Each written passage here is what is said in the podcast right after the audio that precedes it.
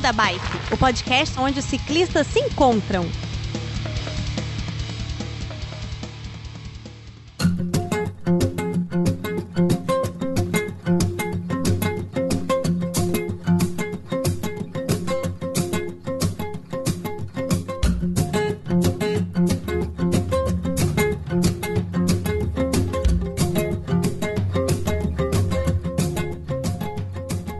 Fala pessoal do Beco da Bike, tudo bem com vocês?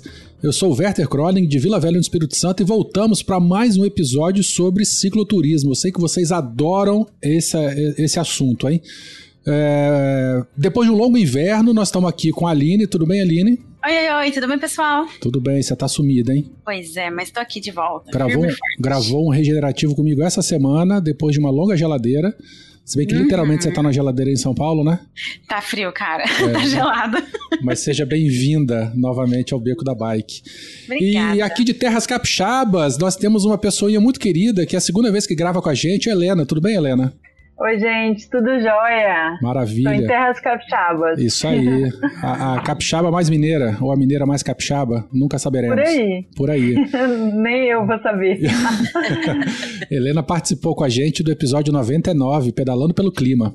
Falamos um pouco né, sobre ativismo, feminismo, é, enfim, um monte de coisa. E episódio vale a... top. É, falamos sobre a presença né, de pessoas nas vias, de mulheres nas vias, ocupação de espaço. Foi um episódio bastante interessante, vale a pena.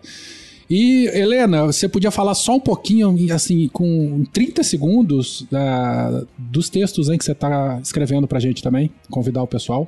Ah, joia! É, o Vetter, né, o Beco da Bike, convidou para iniciar alguns textos sobre a relação da bicicleta, né, com a cidade, pensar rotas, inclusão de mulheres. Então, já soltamos dois textos. O primeiro texto foi muito nessa pegada de redescobrir a cidade, né, em tempos de pandemia, pensar como que os aplicativos, né, e o próprio Strava mesmo pode ajudar a gente, né, com os desafios virtuais. O segundo texto foi muito a partir também de um desafio virtual, que foi da Lulu 5 Team, chamou Rising to Podesticate, que era um desafio virtual com alguns objetivos. Um era maior altimetria, outro era maior quilometragem acumulada no período, maior pedal, enfim. E aí eu escrevi um pouco sobre isso. E a ideia é, aos poucos, sem, sem muita regularidade programada, né? É, e soltando algumas experiências e compartilhando. Maravilha. Então, querido ouvinte, entra lá no site, procura lá Helena Coelho, que você vai pegar os textos dela. E vamos lá, ler, interagir, responder e debater. E, ter, e terminando, a, terminando não, né? na verdade é começando o episódio, mas terminando a apresentação, nós estamos aqui com o queridíssimo Edu Costa. Tudo bem, Edu? Tudo jóia, pessoal. Maravilha. Edu vindo Prazer. diretamente do Mountain Bike Brasil. Ele gravou o episódio 67 com a gente, quando nós falamos de gravel, gravel, gravel. É, nem, até hoje também não, eu não sei como é que se fala o certo disso aí. E, e Edu, você hoje está aqui por quê? O que, que nós vamos conversar com os ouvintes? Cara, hoje eu tô aqui para falar sobre um, um, projeto que, na verdade, começou como uma, como uma vontade de fazer uma cicloviagem e à medida que eu fui que eu fui mergulhando nessa ideia, né, eu fui percebendo que precisava fazer algo mais do que simplesmente fazer a cicloviagem, né, algo que eu pudesse incentivar é, é, que mais pessoas fizessem. Então, além do conteúdo de fazer por si só, que eu acho que isso já motiva, e além do conteúdo que a gente publica no canal, eu pensei por que não dar uma estruturada nesse negócio, né? Por que não abrir essa, essa, essa, esse horizonte, né? Porque dá para todo mundo fazer, dá para todo mundo fazer, cada um no seu ritmo e cada um no seu volume ali. Né? É, essa foi a ideia. É por isso que eu tô aqui para contar um pouquinho dessa história para vocês e pros ouvintes. Muito massa. massa. Então tá bom, queridos ouvintes. Tudo isso e muito mais depois da nossa vinheta. Felipe, gira aí e bora pedalar. Beco da Bike. Coloque água na sua garrafinha, afivele seu capacete e bora pedalar.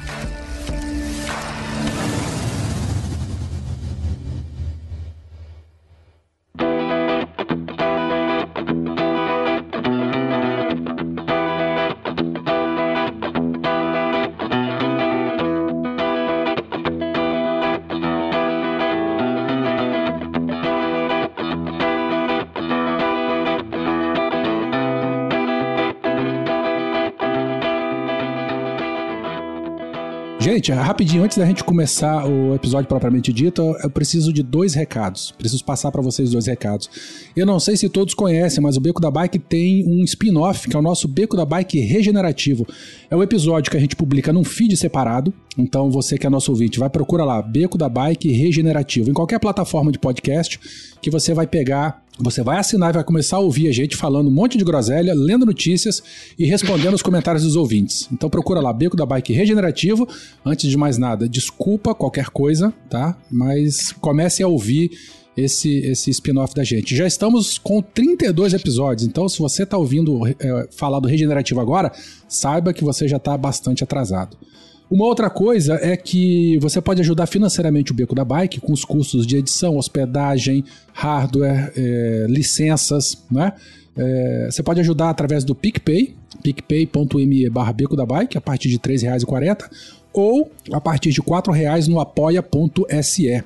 Quem é apoiador financeiro do Beco da Bike tem frete grátis em qualquer produto é, adquirido no Ciclo Costura e no Esgualepado é, para ser entregue no Brasil. Então, você pode assinar qualquer categoria de apoio, se quiser comprar uma bolsinha das Golepado ou um cap do Ciclo Costura, seja o nosso cap personalizado ou qualquer outro, você vai lá no direct, fala lá é, que você é apoiador do Beco, eles vão entrar em contato com a gente, confirma, você compra o produto e tem frete grátis em qualquer para ser entregue em qualquer lugar aqui no Brasil. Então, não deixe de aproveitar isso.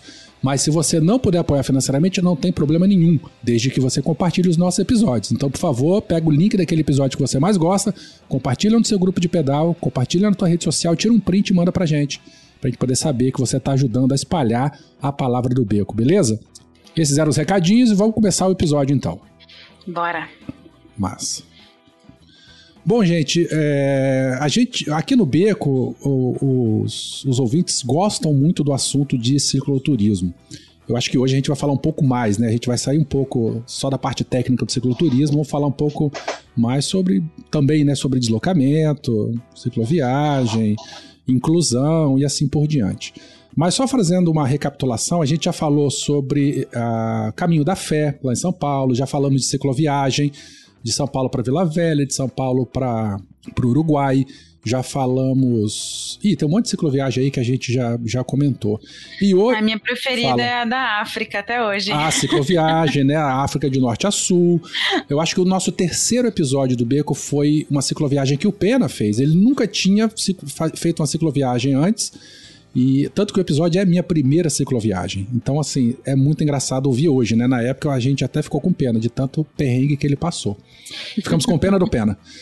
É, mas enfim, é um assunto que sempre vem, né? Sempre tá no nosso radar. E recentemente o Edu, nosso queridíssimo Edu aqui, Capixaba, ele, ele fez a Rota Imperial. Né? Eu, eu fiz alguns. Há é, muitos anos eu, eu fiz dois, dois trechos da rota, três trechos da Rota Imperial, tive que voltar e tal. Mas o Edu ele fez a rota completa no sentido Vitória, Minas Gerais.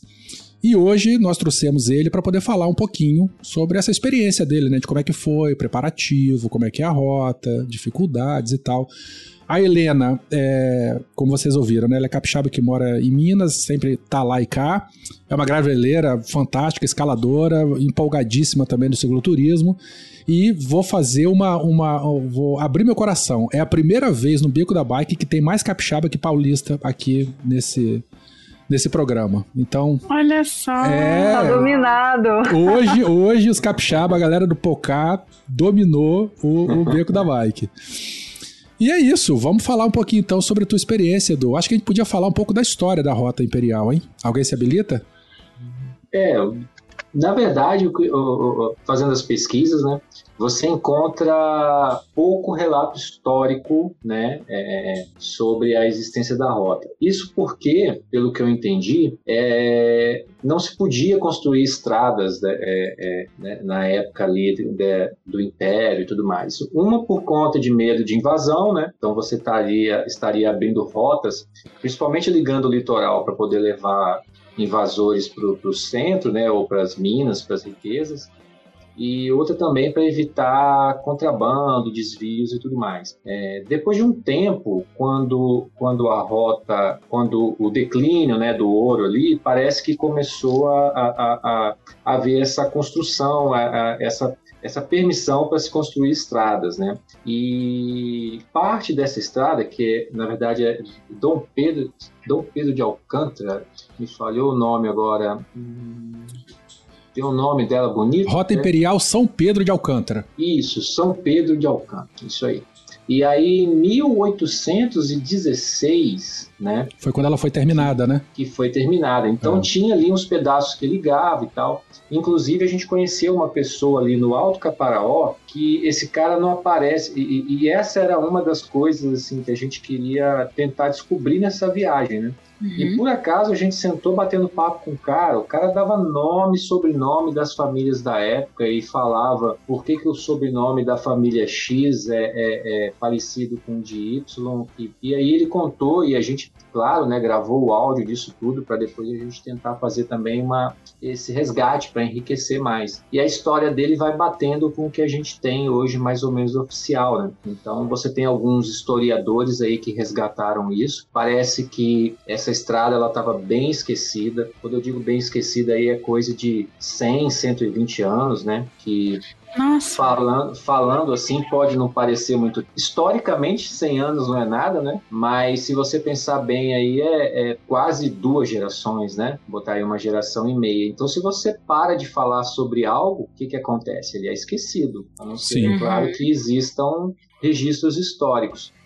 E para ter acesso a esses registros, é, esse pessoal, os pesquisadores, tiveram que ir na- no Instituto Estrada Real, né? É, é, e lá, lá você conseguiu encontrar é, esses relatos e aí resgatar. De posse disso, fica mais fácil, porque aí eles saberiam onde procurar, né? Uhum. Onde procurar desde a estrada até mesmo a história, né? Uhum. Então aí facilitou e, e possibilitou esse resgate.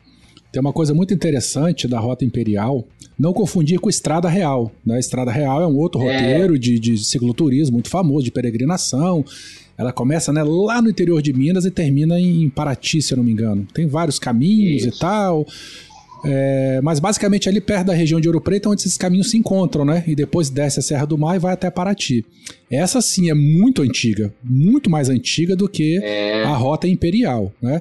É, e chegando aqui, a, a Rota Imperial, eu acho que ela tem 17 municípios em Minas, 14 no Espírito Santo, ou ao contrário, passa pela região do Caparaó, né? Então, assim, é, é, tem muito morro, muito morro mesmo, né? Nessa. nessa... Oh. Oh. Oh, eu tô ouvindo, eu tô vendo teu sofrimento.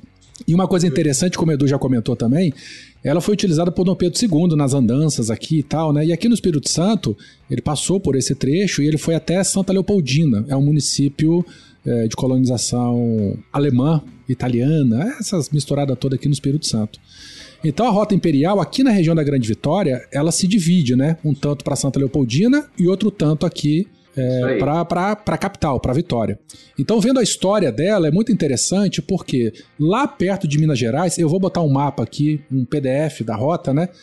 Desde a região de Ponte Nova até Ouro Preto, ela tá misturada com a Estrada Real. Então elas se cruzam lá e tal, né? Tem influência uma da outra.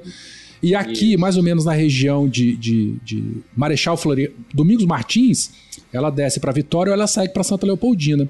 E Santa Leopoldina, né, como eu já comentei, ela é, é, essa cidade é o berço da colonização alemã aqui para o interior do estado. Tem o Rio Santa Maria da Vitória, que era um, um- ele era navegável, né? Atualmente não é mais porque está completamente assoreado, tem barragem de, de- de captação de água e tal, mas era um trecho de barco, o pessoal fazia de barco para chegar até Vitória. Então toda essa meiota, ela tá associada a essa ideia, a essa cultura, né, ao uso dessa região, ao desenvolvimento causado por conta da Rota Imperial. Massa. Só para contextualizar. E aí, como o Edu falou, né, ela tem praticamente 200 anos, é, é recente, mas estava esquecida. E aí, antes de começar o episódio, é, logo quando a gente começou né, a falar, comentar de, de gravar e tal, eu lembro que antigamente, em 2014, foi quando eu tentei fazer um pedacinho dela. Existia, por exemplo, uma página no Instituto Rota Imperial. Você entrava, não sei se você chegou a, a, a- conhecer do, essa página, do Instituto Rota Conheci. Imperial mesmo. Só que assim, a tinha uns mapas muito vagabundos, não, não tinha muita informação técnica. Eu, eu consegui fuçando assim no, no, no FTP do site, eu consegui uma planilha do Excel que tinha latitude e longitude dos marcos, uma coisa muito mal feita, muito mal apagada. E, e, eu concordo com o Edu, que o Edu falou que ela não era, não é tão divulgada, infelizmente. Tomara que agora, né, com esse trabalho do Edu, e enfim, o pessoal conhecendo mais, é, é, ela seja mais divulgada, porque é uma região linda. Mas, de fato, a gente não tem um, uma. Nem, nem na Secretaria de Turismo do Espírito Santo tem uma página dedicada, por exemplo, a contar a história dos municípios, a história da rota, o percurso e tal. Então, assim, as, as, as notícias de jornais mais recentes, elas têm aí pelo menos uns 8, 9 anos. Então, assim, infelizmente, Exatamente. ela tá bem, bem acabadinha. O que eu achei, eu vou botar no link aqui. Tem uma, eu não sei se você chegou a ver, do uma eu acho que foi quase umas 10 páginas da tribuna, falando de vários municípios, passando uma reportagem linda, muito bonita, falando detalhes dela. Não sei se você chegou não, a ver não, isso aí. Não, não, cheguei a ver, gostaria depois até de. Depois eu mando para você, depois eu mando para é. você porque é, isso é parte do que eu gostaria de fazer, né? Juntar tudo isso e eu acho que, é, que, é, que a história a gente constrói assim, né? Você pega ali vários olhares, vários relatos e na posteridade você tem ali condições de analisar tudo e poder tirar suas conclusões acerca do que foi, o que é, do que será, né? Sim, sim. É, mas a gente não pode, enquanto você falava aí sobre o Rio Santa Maria, né? É, engraçado, é, eram, eram as nossas rodovias, né? Sim, Autoestradas, sim. né? Que era a forma mais rápida. Então você começa a pensar, tudo faz muito sentido, né? É, talvez hoje para a gente não é tão óbvio, mas talvez na época você transportar muito peso numa barcaça deveria ser muito, muito mais fácil do que fazer o resto do caminho é, no lombo de um animal. E né? ainda mais nessa região montanhosa toda que nós temos aqui, né? É, então faz todo sentido mesmo que fosse ali. E, e você tem ali muitas histórias, né? Você, você vai ali em Santa Leopoldina, eles têm bastante imagem do, dos, dos, primeiros imigrantes ali, uhum. trabalhando e transportando tudo através de barco mesmo. Helena, você pedala muito nessa região final do Rio Santa Maria, né? Na região de Queimados lá pedalo muito. É, quando o Edu falou da questão da história que a gente está conversando aqui, eu fiquei pensando muito sobre queimados, né? Quantos ciclistas estão lá sempre e não sabem a história de Chico Prego, a história de é... Elisiário e por que que ali foi queimado, por, por que aquela ruína. E, e ali é, é, patrimônio, né? É. Teve uma restauração, uma restauração muito boa, e, e as pessoas simplesmente não sabem é, a história e a história de resistência do, do Espírito Santo. Isso. É, no geral. No, no, eu moro na Serra Sede, né? Então eu acho que não tem como. Eu moro perto da estátua de, de Chico Prego, né? E aqui a, a, gente tinha um, local onde se reuniam ali os, os intelectuais e os boêmios, os professores da UFES vinham ali para. chamava Cavernas Bar, né? E era um, um ponte assim. E ali tinha. É, é, eu, eu posso dizer, né, que cresci com o pessoal que escrevia os livros sobre queimado.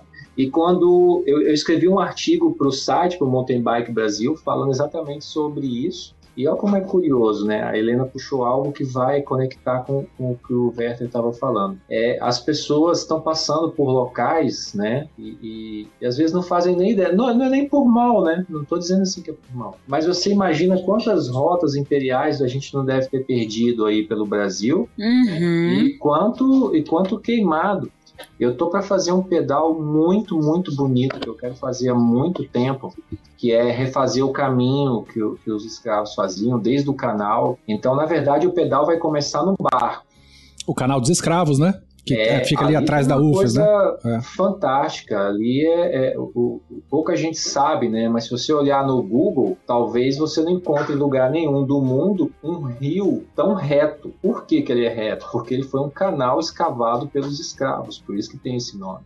E o fundo dele é todo de pedra, é calçada, é como se fosse uma rua. Ó, oh, e no mangue, rua, hein? Né? Só, só para deixar a situação mais é, dramática, isso foi cavado no mangue, cara. No mangue. É. Então você Nossa, pavimentar o so não, é, você pavimentar um solo lodoso de mangue. Isso. Né, para fazer uma rota de navegação até da, que ligava a Baía de Vitória até um pouco mais adentro da, do, do, Rio Santa Maria, né, que a gente está comentando Exatamente. Aí. Bicho, muita gente sofreu e morreu ali. Ah, com certeza. E, e, e, essas histórias assim que eu, que, eu, é, é, é, que eu acho importante, né? Eu acho que eu até já na, na, na, minha última participação aqui eu até falei, né? Eu adoro pedais longos desde que tenha um propósito. Eu não consigo me imaginar pedalando 300 quilômetros. Chega a me dar coceira.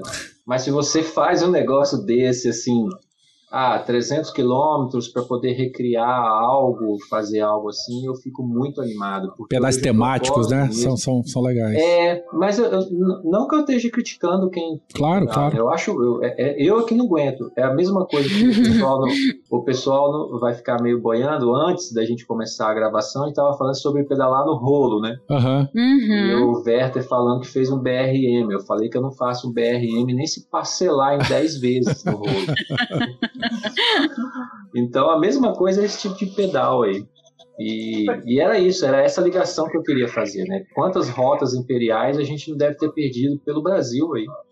É, e, Edu, fala. E além dessa questão da, da história, né, que é muito importante trazer para a bicicleta, e, e é isso que você falou, muitos ciclistas nem sabem, nem têm ideia, gostariam de saber e não, não tem, não tem esse, essa, é, esse projeto de turismo, de cicloturismo no Brasil.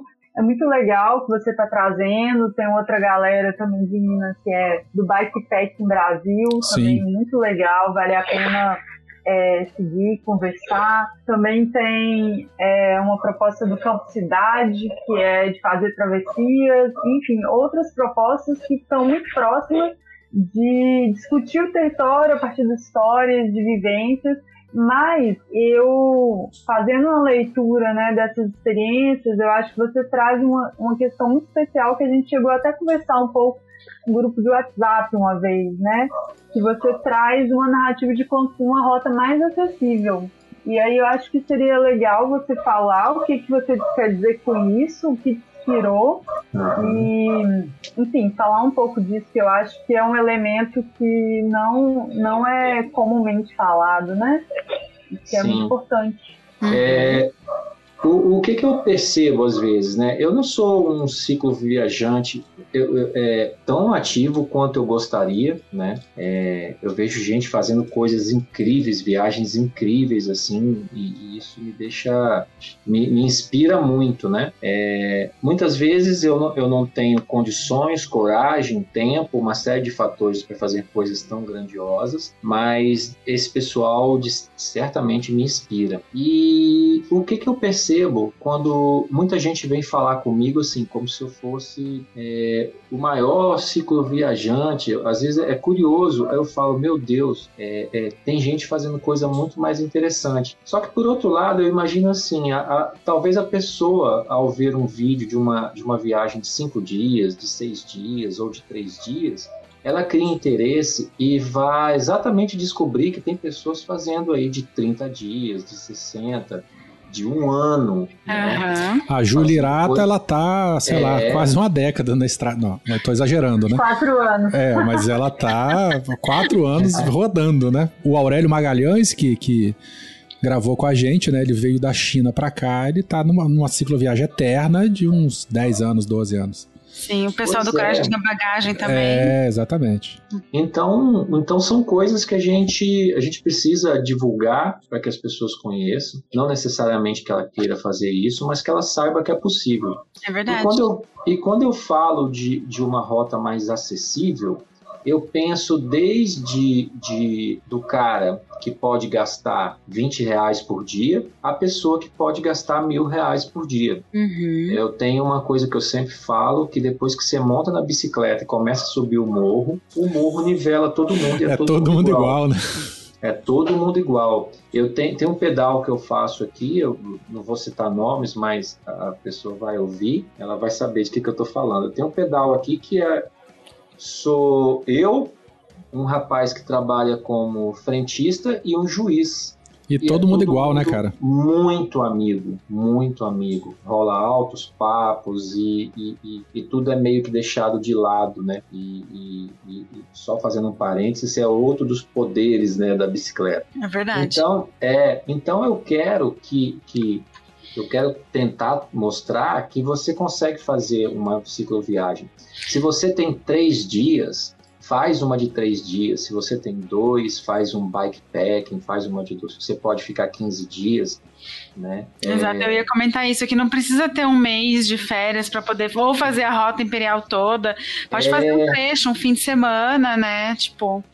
Isso. É exatamente isso. E quando eu fiz a expedição na Costa do Descobrimento, é, o primeiro dia eu fiz 190 quilômetros. E aí eu dormi no meio, não é no meio do mato, né? Mas num, num local bem desabitado, na beira da praia, um lugar lindo. E muita gente acha isso bonito, acha maravilhoso, acha inspira, mas ela não quer dormir no meio do mato, ela não tem esse traquejo, ela e, e, o fato de você fazer uma cicloviagem, dormir numa estalagem, num programa de cama e café, ou dormir numa pousadinha conchegante ou num hotel, não diminui nada a sua Nem experiência um durante a viagem, entendeu? É, um chuveirinho é... quente no fim do dia, né?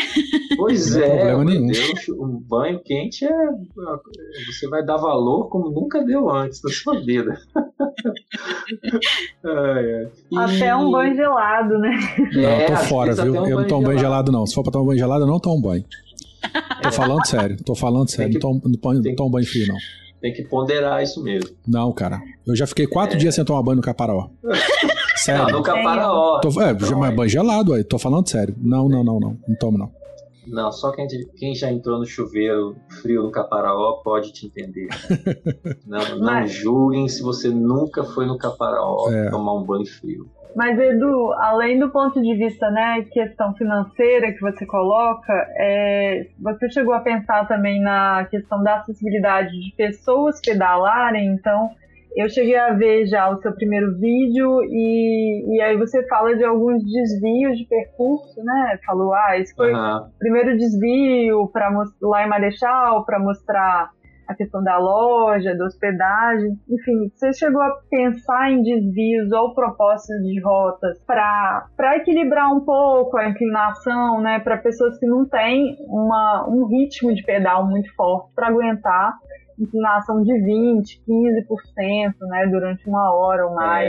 É. É, como que você pensou isso nesse sentido também? De diferentes esse, níveis de pedal. É, esse foi um ponto muito, muito que eu, que eu refleti muito, né? Porque eu tava, só para contextualizar o meu momento agora, eu tava treinando muito seriamente, vamos dizer assim, pro Caminhos de Rosa, né? Primeiro eu queria concluir, depois eu falei, ah, quer saber? Eu acho que eu vou estragar os planos de alguém. Esse é o do Guimarães Rosa, né? Aquele caminho de Guimarães Rosa. É, Nossa, tá Aí, já ouvi tá falar demais disso.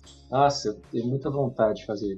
E, e tava tudo certo, né? E eu treinando muito sério mesmo para poder tentar alguma coisa, porque eu, eu gosto de competir, né? Eu gosto muito de, de prova. É, e quando você começa a treinar para algo assim, você começa a esquecer um pouco da época que você foi peba. E quando alguém diz assim, ah, vamos fazer um pedal de 80 quilômetros, você acha que isso é a coisa mais normal do mundo. Ah, tem 3 mil de altimetria, tudo bem.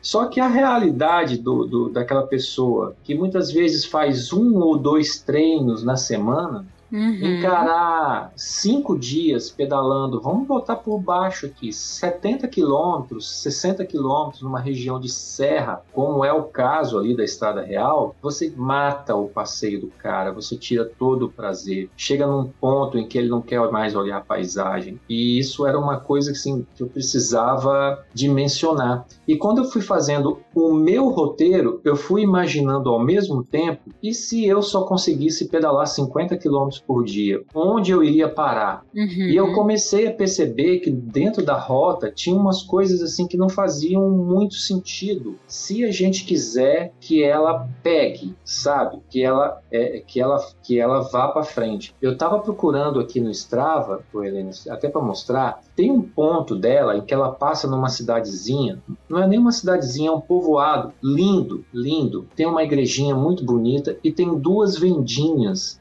né? E numa delas eu tomei um refrigerante geladinho, tava tudo, fui muito bem atendido, sabe? E, e o cara sequer fazia ideia do que, que era a rota imperial. Vocês sabem por quê? Porque a rota imperial passa atrás, a, o lugar tem, tem três ruas. Eles fizeram a rota imperial passando por trás, onde não tem nada. Então, é, é, Werther falou uma coisa aí que eu, eu, quero tocar mais à frente, que é uma falta assim de, de informação. Não é uma crítica negativa, é exatamente um, a gente dar uma despertada, né? Porque tem, às vezes, a gente fica com receio de falar de algumas coisas e parece que você é do contra. E não é, você é a favor. Então eu falo assim: é, é, é por que, que eu preciso ser tão canônico? É, eu vou Engessado, né? Se você for engessado, você, per você é. perderia essa vendinha, né? Com certeza. Eu vou fazer os ciclistas passarem ali, consumirem no local, as pessoas vão estar envolvidas. De repente o cara coloca ali, ele tinha lá o, o, o ouro do ciclista, ele vendia paçoca, então ele já está com meio caminho andado. é o que você comentou no, no vídeo da preparação, que às vezes a galera faz essa rota de moto, por exemplo, a pessoa vai passar atrás da vendinha do cara chutado é... e mapeado, né? Tipo. Não, imagina você não saber nem que existe ali aquela igrejinha tão bonita. Eu bati uma foto nela. Ai, meu Deus, tá me falhando o nome, eu sou péssimo nessas coisas. Mas eu tô com um dia aqui do Strava, eu tava procurando aqui para poder falar para vocês. Então, é, é, por que que esses caminhos não são mais democráticos, né, para todo mundo? Dá para fazer. E é isso que é isso que eu pensei. É, não só pela questão financeira, mas eu quero que o cara. São 574 quilômetros. Uma pessoa com 10 dias de, de, de, férias, de folga, se você botar ainda ali caindo sábado e domingo no meio da semana, ele vai conseguir fazer e vai ser muito prazeroso sabe? Já que ele vai tocou... ter locais onde parar, ele vai ter locais onde comer, ele vai poder sentar, ele vai poder olhar uma vista, sem o desespero de chegar esbaforido, morto, pregado para o próximo dia. E aí ele vai chegar tão cansado no, na pousadinha, no hotel, que ele não vai sair à noite para consumir no lugar, para comer alguma coisa, para conhecer o lugar. Porque você passar no lugar é uma coisa, você sair ali e conhecer é outra. Passar é uma coisa, conhecer é outra. Você, a gente vai chegar a falar isso mais para frente, mas só para não esquecer, você fez em quanto tempo essa viagem? Quantos Foi dias? Foi seis dias. Tá, tudo bem. Hoje eu percebo que deveria ter sido em mais. Pois é, cara. Do, é, por conta Mas, disso, né? De, de conhecer melhor os isso, arredores, né? Isso. E até por questão mesmo de entrevista. Teve dias que a gente estava tão corrido e a gente via aquela pessoa assim super interessante para poder conversar e eu falava assim com o pessoal. É, vai na frente porque eu vou trocar uma ideia aqui. Mas tinha hora que não dava, né? Só que a correria da gente é tão grande que aí já tinha que voltar para trabalhar na segunda-feira, né? Uhum. E a proposta original era cinco dias. Se fosse cinco dias, eu acho que eu faria mal feito. Rapaz, mas cinco dias, bicho. É cada trecho de 100 quilômetros, mais ou menos. A mais de 100 quilômetros. Com aquela quantidade mais de altimetria, 100, você acha né? que você dava conta? Mas você estava bem treinado, né? É, dava. Eu terminava. Eu, eu, no primeiro vídeo ali eu até falo, né, que a, a média bruta de 10 por hora. É, quando você vai olhar ali a velocidade de movimentação, dá mais. Só que a gente ia parando. O que, que eu fazia? Eu, eu, eu liguei o GPS do celular, né, para poder registrar ali a, a geotag das fotos. E para ter mais precisão, quando eu passava em frente a uma vendinha, um barzinho ou um, um restaurante, uma tem muita mercearia. É, é dentro de Minas vai tendo pouco botequinho. Aqui a gente tem muito botequinho arrumadinho, né? Esses botequinhos de roça, que é quase uma, uma vendinha, né? Que a gente chama. Uhum. E lá para Minas você vai tendo mais merceariazinhas no, nos lugarejos. Então eu bati uma foto e dava um, um, um, um clique no botão do, do GPS. Marcar o ponto, né?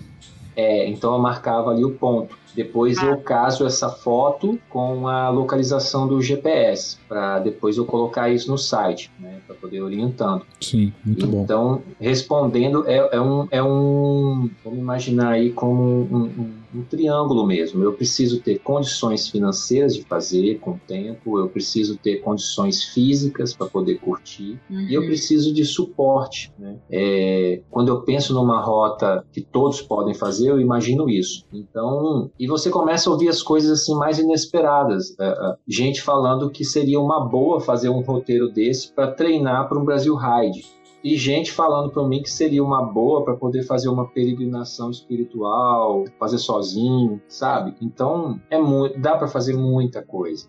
é para todo gosto. Nossa, para todo gosto. Bicicleta é bacana pra cá. É democrático.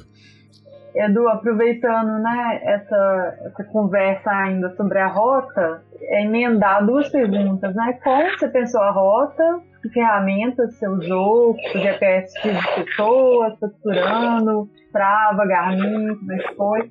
E você comenta né, no vídeo de preparação da viagem sobre a importância de preparar, é, de pensar a rota com integração de ciclistas, motoqueiros, motoristas. É, e por que, que você pensou isso? Qual a importância? Você também chegou a falar da questão do rio, né? É, e da navegação e da ligação da, da rota com a proximidade do rio. Como você pensa isso? Uhum. É, eu imaginei é, a, a, minha segunda formação é turismo, né? Então eu sou turismólogo. É, apesar de eu nunca ter trabalhado nessa área, já trabalhei em companhia aérea, mas eu entrei já fui direto para a parte de, sempre na parte comercial ali, de logística. Mas é, é, é, é um curso maravilhoso, assim, para abrir um pouco a sua cabeça, né? E, e eu pensei em, em, em, criar algo que tanto aquela pessoa que está integrada ali com a natureza, o motociclista, é, o cara que tem ali um veículo, não precisa nem necessariamente ser 4x4, né? Mas ser é, veículo um pouco mais alto, porque em alguns momentos ele vai precisar. Uhum. E o ciclista, exatamente para a gente levar um fluxo de pessoas que, apesar de estarem ali com veículos diferentes, têm praticamente a mesma visão sobre, sobre o caminho. E essas pessoas, elas vão acabar, assim, tendo interesses que convergem, conversam, né? Então, seriam, seriam públicos que estariam trazendo movimento, né? Porque eu acho que a Rota Imperial precisa disso, precisa de movimento para que o, o pequeno empresário se sinta motivado a abrir um pequeno negócio, para que você consiga consiga ter estalagens. É, eu não achei nenhuma, nenhuma durante todo o caminho. Ou seja, aquela pessoa ali que tem a casa dela, os filhos cresceram, saíram de casa e ela aluga um quarto, né? Isso nem sei. Mas nem é, cama e café você não achou nada, não? Não, cara, não achei. Olha, que, que tem tanto ali na região. Bom, pelo menos eu, tinha eu, tanto na região do Caparaó ali. É, não, isso. Sim, no Caparaó você tem desde de hostels a cama e café. Ah, tá. Sim, na parte aqui de, de. E eu achei umas coisas assim bem discrepantes. Você vai num, num, numa pousada muito requintada, ela te cobra 200 reais a diária. E você vai num cama e café e a pessoa quer 180. E aí você vai ver que não é exatamente um cama e café. E, e essas coisas que, que ficam meio que perdidas, né? A, a, a ideia era, era poder trazer essas informações para todo mundo, desde o cara que vai de moto, de carro ou de bike, para que ele tivesse um roteiro seguro para ele sair daqui, não com tudo planejado, porque planejar demais também às vezes não dá certo e pode tirar um pouco da, da, da, da experiência da viagem, mas que ele tivesse um mínimo de certeza que daqui a X quilômetros ou, ou um pouquinho mais eu consigo água para beber, tá? Parece uma, é, é, uma necessidade tão básica e às vezes a gente esquece. Verdade. Se você tá ali de bicicleta, se eu passar desse lugar aqui, aonde eu, eu arrumo água mais para frente, né? Uhum. E, e, a outra parte foi a questão do, do rio, né, Helena, que você perguntou. Isso. É, e por que, que eu comecei a, a, a pensar nisso? Eu estava conversando com uma pessoa que, que, que, conhece bastante né, de história e tudo mais, e ela estava me falando que a maioria das estradas antigamente, né, principalmente nos locais mais frios, eram feitas nas, sempre pelas partes mais altas, né, e, mas não deixando de observar onde havia água abundante. Né? É, então, essa pessoa falou comigo para eu observar isso, para eu ter uma, uma dimensão de onde a rota seria mais, mais usual na época em que ela foi criada. E eu comecei a perceber que, de fato, você geralmente está pedalando no, no topo das colinas e o rio vai estar tá ali, ou à sua direita ou à sua esquerda, geralmente mais abaixo. É, eles faziam isso para evitar doenças, basicamente, e para poder ter água potável, para poder beber, preparar a, comida, tomar banho. Você está falando é. isso, eu lembro, eu imediatamente já me vem à mente o primeiro trecho dela. De Vitória a Domingos Martins, que é bem isso, Exatamente. né? A gente sobe e desce o é. Vale do Rio Jucu um, umas quatro, umas quatro vezes, eu acho. Eu realmente não lembro. Já fiz, eu fiz tem tempo isso. Mas a gente, é um sobe e desce, é uma altimetria louca. Até é. a hora que a gente atravessa o rio Jucu, né? E continua subindo uhum. e descendo também. E essa mesma pessoa falou comigo para eu ir observando como que a, a, a, as pessoas né, vão se estabelecendo às margens do rio. E é curioso como isso é uma prática, não é só aqui, não é só na rota imperial, deve ser também na estrada real, mas é em outros locais você vai vendo que a maioria das civilizações, isso a gente pode buscar historicamente, né? Ver aí um, um, lugar chamado Egito, né? que construiu tudo às margens de um rio, né? Uai, Mesopotâmia, né? é, e você vê que aqui também não é diferente. Então as pessoas tinham toda essa, esse, essa ligação com o relevo, com a, questão do, do, do ambiente, né, para poder se estabelecer. É, pedalando ali por onde o Werther falou, por exemplo, você consegue ter uma imagem de como deve devia ser dura, né, transitar antigamente por esses lugares, né. E eu acho que é, a gente o... deve pensar essas coisas enquanto pedala. O Rio é um bom referencial, né? Em Minas a gente tem muito. Aqui também tem, né, no Espírito Santo, mas é, lá tem muito mais que é a linha de trem. E hum. seguir rota de linha de trem também é um, uma ótima sinalização, porque a inclinação média é muito pequena, então é como se fosse praticamente o plano o tempo inteiro, né? A gente Esse tem. Poxa dos truques, gente, que da hora. É. E da mesma forma que a antena, a gente sabe que tem muita subida, né? Por isso que eu perguntei da, da questão do rio, mas pensando também em como que você planejou a rota, como que você fez, a questão de EPSX, é, como que você construiu previamente, ou não sei. Eu preciso, eu preciso fazer um parêntese aqui, que Helena falou uma coisa que de cair o cu da bunda. Pelo menos deu, deu, deu um, um, um estalo na minha cabeça que realmente faz todo sentido, gente. Eu não tinha parado para tentar, né? Linha de trem ela tem que ter pouca inclinação, senão a, a, a composição não sobe. Então ela sempre vai pelo caminho mais plano. E quando você falou de antena, eu, puta que pariu, é mesmo, cara, porque a antena sempre tem que estar no ponto mais alto do relevo. É. Então, se você tá pedalando e tem muita antena de celular lá em cima, brother, você vai pegar muito sobe e desce. Caramba, que massa, Helena. Agora que caiu a ficha para mim. O antigrande tá cheio, né? É, gente do céu, como, como caiu a ficha agora? Muito massa, muito massa. E são, e são dois, dois, dois sinais universais de, de, de, de auto-resgate, né? Linha de trem em rio. Quando você encontra, vai seguindo que mais é. cedo ou mais tarde você encontra a civilização. Escolhe um lado e vai, né? É. o problema é escolher o lado errado. Aí fodeu. Vai para andar um pouquinho a mais. Tá, mas Edu, fala aí, e como é que você planejou a rota então? Em que programa então, você a... fez? E que você já tinha informação prévia dos marcos? Você chegou a mapeá-los? Explica um pouquinho dessa parte técnica aí. Eu lembro que, a, eu não sei se isso é coisa da minha cabeça, mas eu, eu lembro que tinha alguma coisa com relação aos marcos. É, depois eu, eu, acabei constatando, né, que pro lado de Minas Gerais eles não eram tão presentes ou nem existiam. Eu não, não, não vou citar aqui porque eu não, eu não sei a, se, se, isso é a história procede mesmo, né, mas que em Minas não ia, é, não ia ter os marcos, né.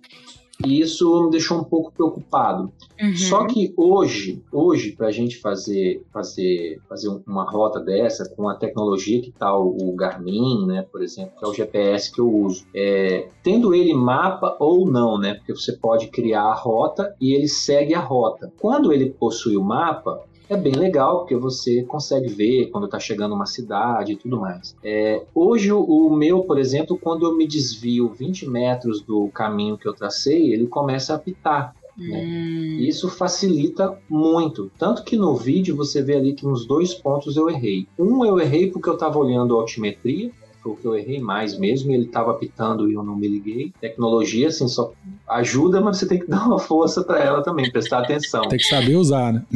É, e na primeira vez, não, ele mostrou que eu estava errado, rapidinho eu me liguei e eu voltei. E eu até coloco uma observação, porque tinha um totem da Rota Imperial bem ali onde. Como que a gente às vezes está tá distraído, né? Verdade. Eu tava tão, tão encantado com a paisagem que tinha. Eu tava na dúvida se era direita ou esquerda e tinha um totem. Eu não vi o totem. Eu peguei o caminho errado, subi uns 50 metros só. Aí voltei. Acabou que ficou bacana colocar no vídeo. E você montou os mapas usando qual plataforma? As rotas? É, eu comecei montando pelo, pelo mapa que a gente encontra aí, é o PDF, que ele, me desculpa, não, não serve para muita coisa, é só para orientação. Aham. tá? E depois eu fui pro Strava, né? E por que, que eu usei o Strava? Pegando ali os heatmaps, eu consigo ver, acho que a maioria das pessoas já deve conhecer esse serviço, mas ele, ele é fantástico porque ele, ele te ajuda na questão de segurança, para você saber se ciclistas passam por ali. Isso ajuda, inclusive, alguns órgãos é, é, é, oficiais de alguns países a, a melhorar a, a circulação dos ciclistas, né? Exatamente vendo por onde os ciclistas mais passam naturalmente e ali eles Uhum. conseguem construir rotas orgânicas. E para mim faz mais sentido. E no caso da rota, foi exatamente o que eu não notei. Eu vi que por onde alguns locais que a rota passa oficialmente, vamos chamar de oficialmente, não é muito amigável para ciclista na questão de, de trânsito. Pelo Então, mapa de calor, exemplo, pouca gente passava, né? é porque você pensa assim, é, para mim, pro Werther, não sei se a, é, se a Helena ou a Aline já pedalaram ali na, na sobe Túnel da Alegria, desce, vai ali para Biriricas, sai em Domingos Martins. Já. É, é o primeiro trecho, né, da rota. É, Você fez, Não, Helena, aquela gente. vez que você ia pra Domingos Martins? Você chegou a pedalar ou não? Eu não, não. Tá, É, tava chovendo muito, aí a gente não foi. A Foi gente pela BR mesmo, né? asfalto. tá. É. Mas vai lá, Edu. En- Então, ali, pra gente que conhece, é super tranquilo, entendeu? Mas imagina o cara que tá vindo de Ouro Preto pra cá. Aquilo é assustador, Hum, é assustador. Então, se ele pode olhar no heatmap ali, o mapa de calor, e ver que passa muito ciclista ali, isso dá uma tranquilidade enorme pra pessoa verdade. Entendeu? É, então, eu vim criando a rota, vim seguindo ela. Eu posso dizer para vocês assim que é mais de 90%, seguramente mais de 90% dentro do, do percurso oficial. Eu estou chamando de oficial porque eu não sei se ele é exatamente o, o- o- Seria o caminho que tá Real. marcado é, É, pelos, pelos, pelos isso. totens, né? Isso aí, garoto. Então eu, eu vim seguindo esse. Só que tem momentos que é muito, é muito óbvio que o outro caminho é melhor. Que a galera não passa por lá, né? tanto Pelo- quanto na, na questão que a Helena eh, citou, né, de você tirar ali coisas muito técnicas, descidas, que aqui a gente sabe que não é todo mundo que vai encarar. E quem já pedalou com uma bike com muita bagagem, você pode ser o melhor ciclista do mundo, se é a sua primeira cicloviagem. Toma cuidado, você, você- a bicicleta fica diferente. É, a- é a bicicleta que você pedala há 5 anos. Você botou, você botou 3 quilos na frente, 5 quilos atrás, já é outra bicicleta. Verdade. Não, muda tudo. Muda tudo, muda É, muda tudo. Não é, não é performance. Você não vai É. deixar de fazer a rota se você desviar aquele trecho super técnico de trilha. Não é sobre É. isso, né? Exatamente. Exatamente. Então, se você consegue tirar ali uma. uma é, tinha, tinha caminhos que me parece que hoje passam em propriedade privada. Então, isso é um perigo, porque enquanto a pessoa está de bom humor, está todo mundo passando por ali. Amanhã já não pode passar mais. É, imagine você a 500 quilômetros de distância na sua, da sua casa. Imagine que você não tem o GPS, porque não é todo mundo que tem um Garmin. Vamos, vamos Uhum. falar da vida real. Mas você vem seguindo os totens. E daqui a pouco não pode passar. Eu tenho uma entendeu? pergunta sobre os totens. É, quem colocou e tudo mais foi o pessoal do Instituto da Rota ou desde quando eles estão lá? É de- desse resgate de recente? Como Ali, que é? esse- e quem mantém eles- eles? eles- Porque eu vi no, nos, seus, nos seus vídeos que alguns estão pichados, estão depredados. Como que É, funciona, agora né? vem, vem polêmica. Vamos falar de polêmica. É, essa história que eu estava com receio de contar é o seguinte. Tá? Me parece que tudo foi planejado e a Federação de Comércio aqui comprou a ideia. A FINDES, né? mais. Federação de Comércio do Espírito. Santo. Federação das E- Indústrias. Isso. E pro lado de lá não foi tão bem recebido assim, ou não sei se questões políticas e tudo mais. A verdade, ô Aline, é que depois da fronteira pro Espírito Santo para lá, não tem nenhum. Isso é muito triste, porque os Nossa, Não tem nenhum que, Edu? totem. Zero. Ah, tá. É chocante, eu fiquei muito triste, porque os, os totens, eles representam para o viajante muito mais do que uma, uma informação, né? Eles também são, parece bobagem isso, mas eles também são reconfortantes, porque quando você vê um totem, você sabe que você está no caminho certo. Uhum. E, e eu vejo pessoas falando assim, ah, o totem da, da Estrada Real é muito mais bonito. Eu concordo, eu até acho mais bonito, mas o totem da Rota Imperial tem mais informação, conta um pedacinho da história. São vários totens com trechos falando sobre a imigração. É legal você ficar ali e vir olhando, vir contando. Quando eu cheguei na parte de Minas, é, não tem um. Isso foi muito triste. E aí, conversando com comerciantes locais, aí fala sobre, sobre que não houve interesse e, e tudo mais, né? É, uhum. Então, até onde eu sei, isso foi, foi uma iniciativa do projeto pela parte de cá, né? Do Espírito Santo, vamos chamar tá. assim. Entendi. É uma pena, né? Que o pessoal de lá não comprou tanta ideia, né? Ao que parece. Exato. E em, em, certos locais a gente passava e perguntava, porque essa também era, é, é, era uma das intenções, né? E eu falava, e vem cá, passa muita gente aqui pela Rota Imperial? Aí a pessoa, oi?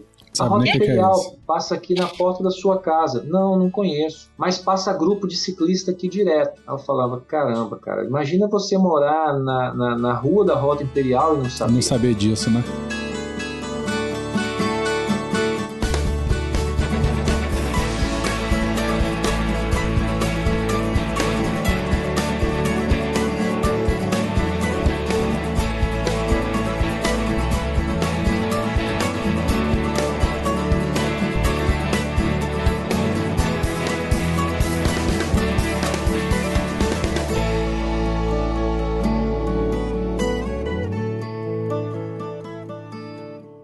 Deixa eu só voltar aqui um, um parênteses da questão de segurança, né, do planejamento de rotas no Strava com o mapa de calor, Hitmap. Ah, é. Eu, eu tô vendo a minha, a minha parte aqui do, do meu segundo dia que eu fiz, de Piauçu até Iuna, que eu até comentei separado com você, né?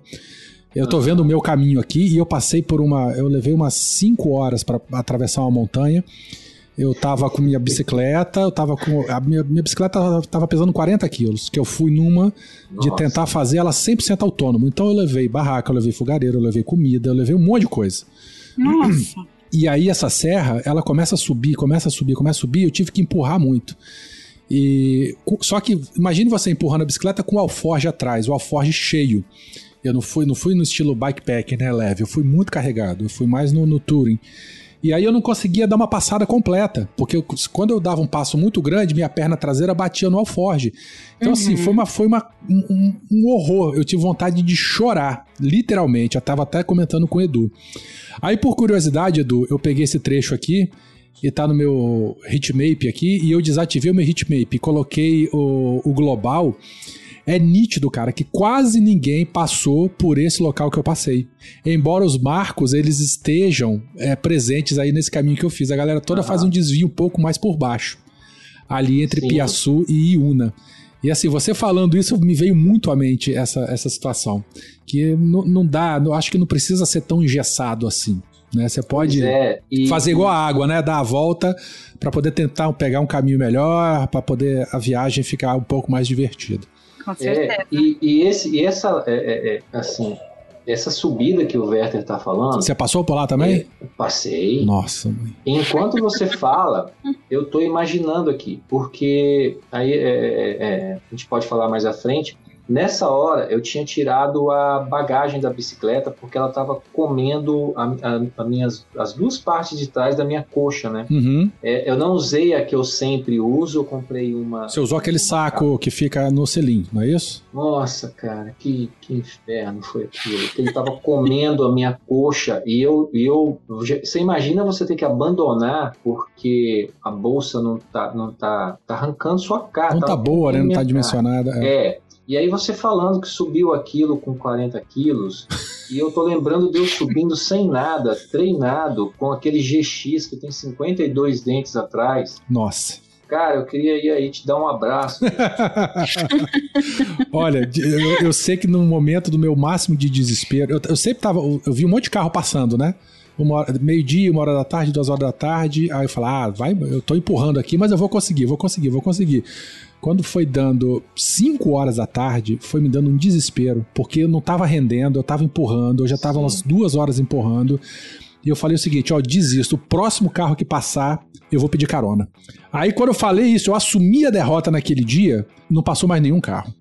Foda, cara. Aí, aí eu, eu sentei, engasguei, aí o choro quase que veio. Eu falei, puta que pariu, que arrependimento. Por que, que eu não fiz isso antes? Porque eu fui muito jegue, muito jumento. Aí depois eu, enfim, eu, eu sei que eu cheguei lá embaixo, já tava de noite já, e- mas eu consegui atravessar. Mas não faria de novo desse jeito, não. Eu ia tentar ir É, mais eu, leve. vim, eu vim parando muito. E quando eu cheguei nessa subida, ela tem 11 quilômetros e 800. Isso aí. E os 3 quilômetros finais é pra te colocar no seu lugar. Baixa a tua bola. É. Você não manda, quem manda que sou eu. E o começo dela, como a gente tava. É, é, é, pra você ter uma ideia, eu saí de Venda Nova, era duas horas da tarde. Nossa, cara, eu saí 5 Olha horas da manhã. Olha que audácia. Louco, louco, louco. E aí eu vim anotando os botecos. Eu falei, cara, acho que tem alguma coisa errada, porque essa. essa que de... Aí eu olhei a altimetria, eu falei, meu pai. E eu dei uma pancada no começo dela. E ela não acabava nunca. E aí eu dei uma quebrada. Foi o único dia da viagem que eu falei, quebrei. E quando deu 5 e meia da tarde, o sol simplesmente sumiu. É, ele se tá põe do lado de lá, a gente serra. tá no lado de cá. É, o lado A contra o lado B. Ele baixou ali atrás e desceu uma neblina. Foi um sol, um sol, um frio absurdo. Nossa. E aí, por conta de um episódio do Beco da Bike, eu comprei um cobertor térmico. Ah, garoto. É. Aquele de, de acidentes, né? Que a o pessoal É. falou pra ter o- levar o cobertor térmico. Isso. Aí eu tirei aquilo, né? Abri a, a- a camisa, embrulhei com aquilo e botei a camisa de novo. Eu tava com uma, uma segunda pele uma, e, e a camisa de ciclismo, né? Uhum. Botei aquilo. E eu falei, agora é só eu ligar a minha lanterninha e ir subindo. A lanterna tava no carro de apoio, Puta. porque eu tava comendo minha coxa, eu botei lá. E os caras demoraram a chegar até mim, porque eles não imaginaram que eu ia estar No passando perrengue, por né? ali. E eu terminei aquilo de noite, num frio, que eu não sentia meus dedos. E Não, aí, e, de- e o porque e depois tem a descida da, da serra também, né? É, Que você aí- embala aí e você o fala frio é assim, muito maior. Que bom, vai começar a descer. Só que tá tanto frio e o suor. Seu corpo Ah, velho, eu tô tava- ficando com frio só de imaginar o corpo suado na descida. Minhas mãos não mexiam, não mexiam o dedo, foi. Então a gente vê como que é assim, né? E, e você falando que subiu aquilo com tanta bagagem, tá me 40 dando quilos. Uma, uma dó de você. Ai, nem me fale. Eu, eu não sei se eu faço ela isso é de novo. Muito, ela é muito dura. É uma dessas coisas que, que, que vai de encontro ao que a Helena falou lá no começo, né? Acho que é. Helena e a Aline falaram também. Você tem que conhecer o, o caminho para você poder, assim, 100 quilômetros no plano não é igual 50 quilômetros de montanha. Então você vai um pouco mais ali de. de no meu caso, né? Foi, foi é o que a gente estava chamando ali, chamamos de etapa rainha. Uhum. Foi 125 quilômetros nesse dia com. Esse foi o 15 seu pior dia? Você falou que você quebrou, né? Você chegou a quebrar algum outro dia ou não? Não, e aí, ne- não, não. Esse dia foi quando eu terminei de subir ali, eu tava muito, muito cansado. E como eu tava com muito frio, um frio que eu, eu comecei a ficar com medo, porque começou a me dar sono. Eu montava em cima da Hum. bicicleta. E eu vi num documentário uma vez que quando você tá com hipotermia e começa a dar sono, não é sono, você tá morrendo. Porra, Ai, meu Deus. que horror. Eu já vi essa informação também. Cadê esse carro de muito frio, apoio, Com medo cara? da sono não é um bom sinal. Você- não é bom sinal, você não tá com sono. E nisso, Você tá morrendo, apoio- porra. o carro de apoio me alcançou. E aí, quando eu fui descendo, eles pararam do meu lado e eles estavam com um olho enorme olhando para mim e eu andando a 40 por hora. E isso é um crime para quem faz cicloturismo, bikepacking. Você não anda com essa velocidade. Sim. E aí eles falaram comigo, se aconteceu alguma coisa, eu falei, eles acharam que eu tava fugindo de algo. Eu falei, cara, eu tô precisando aquecer. Eu só tava querendo esquentar o corpo. E aí eu cheguei em um, cheguei em um e dei uma tranquilizada, mas ali eu tava correndo muito para poder esquentar, porque eu fiquei com muito Entendi. mesmo. Bom, você comentou é, que você foi de carro de apoio. Obviamente que essa, essa viagem, essa primeira, foi para mapear, então você precisa de É. estrutura, né? Isso. É, comenta um pouco sobre como é que foi essa parte técnica. Quem era a tua equipe, quantas pessoas e, e enfim, o carro de apoio. Se você quiser falar dos patrocinadores, fique à vontade. E depois falar especificamente da tua bicicleta. Sim, sim. É, o que que eu, o que que eu imaginei, né? Uh, eu comecei a fazer simulações aqui. Então eu fiz um, um, um pedal ali para Aracruz, Aracruz não, para Santa Leopoldina, que tem umas serras parecidas, né? Fui ali para Tirol. E eu comecei a eu fiz um pedal desse com 110 quilômetros parando muito parando muito mesmo de propósito. E eu vi que era muito complicado para eu sozinho anotar todas as informações, bater foto, filmar, gravar, registrar essas conversas, lembrar de tudo isso. Entrevistar a galera toda. É, então eu pensei, bom, eu vou eu vou ter que mudar o, o, a ideia, porque ou eu vou fazer algo uma, uma cicloviagem mal feita, ou eu vou fazer um projeto mal feito, ou, ou as duas coisas. Então eu pensei bom, já que vai tomar um corpo diferente, vou levar um fotógrafo. E eu não vou levar um fotógrafo qualquer, vou levar um cara especializado em, em retratar esse tipo de expedições. Foi onde eu chamei o, o Eric Araújo, que é o do, é, a página dele é o Prof. Hold no Instagram. Sim, uhum. conheço. É um cara acostumado com esse tipo de. de Fotógrafo, ele faz, faz fotografia de provas também, né? É, ele isso. Isso. E eu chamei o, o, o, William, que é do Uprise Brasil, que é publicitário. Né? Com, uhum. com, nós três, eu imaginei que seria um time que teriam visões diferentes sobre tudo, né? uma forma diferente de pensar, e isso ia dar uma enriquecida no conteúdo e no material. Uhum. E foi assim, eu acho que foi a decisão mais, mais certa mesmo que eu tive com relação a isso, porque, porque eles me ajudaram demais. E hoje, com a quantidade de material que eu tenho aqui de foto, áudio, vídeo, eu não conseguiria 30% sozinho. Massa. Esse material, você quem mesmo quem está produzindo, editando depois agora, ou você está com, com alguém? Isso, isso aí. Entendi. E, e, e isso também fez eu perceber que o projeto que eu tinha na cabeça ele, na, na, na, realidade, no campo, ele fez eu perceber que não daria tão certo. A pandemia é, é, fez algumas coisas, algumas mudanças, tanto na forma de pensar como na forma da gente conviver, que por mais que a gente já esteja nisso aí há um certo tempo, um ano e pouco, dois anos, o nosso cérebro não assimilou. O que, que eu estou querendo dizer? Eu passava em frente a alguns estabelecimentos e eu falava assim: nossa, vou botar esse barzinho aqui na rota. Só que eu olhava aquele, o pé, a soleira, tudo sujo, tudo empoeirado. E aí eu comecei a pensar, eu anotei um monte desses lugares. Eu comecei a pensar, gente, será que ele está fechado por causa do, do, do, da pandemia? Ou ele não está mais funcionando? Fechou de vez. Eu vou botar aqui na rota que tem um local para o cara pegar água e esse negócio nem funciona mais. Isso, vai ter que fazer de novo, hein, depois, para poder atualizar. É, aí seria na, na, na, na cicloviagem mesmo. Sim, sim. Eu vou testar o produto, né? É, sim. Fazer o teste, o teste do conceito. É, então eu acho que sem esse, esse suporte eu não conseguiria. Entendi. E, e aí, para conseguir ah. esses apoios, é, eu pensei assim um pouco fora da, da, da caixa, né? É, tanto que a única empresa relacionada com ciclismo que, que, na verdade, que a gente procurou foi a Montanhas Bike de Marechal Floriano. A maioria ali não tem muita relação com bike. Eu falei, eu vou procurar empresas que atendam pessoas, sem rótulo de ciclista, disso ou daquilo. Então, uhum. Então, assim, todo mundo bebe café, todo mundo lava roupa. Então, Será que essas empresas elas não teriam um olhar mais sensível para algo assim? E foi o que viabilizou, tá? E fez a gente conseguir, conseguir recursos para poder fazer isso. Tá? Massa, que a gente leva também né, a palavra da bicicleta para outros setores e, e é por aí.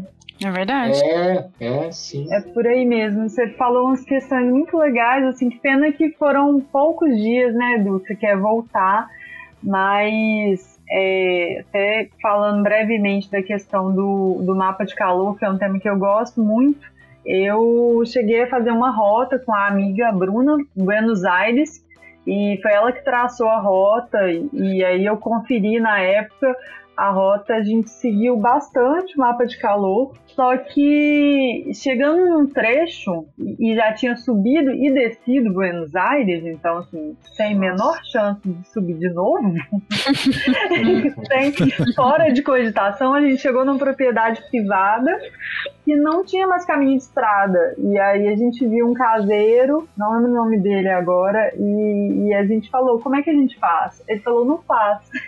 Volta. não, não faz, não tem mais caminho. Aí a gente falou, não. Aí eu mostrei pra ele, não, tem aqui. A gente vai, tá apontando pra cá. Eu uso o rotas do Garmin, também não tem mapa, mas eu uso rotas que complica um pouco que não tem localização de rua e tal.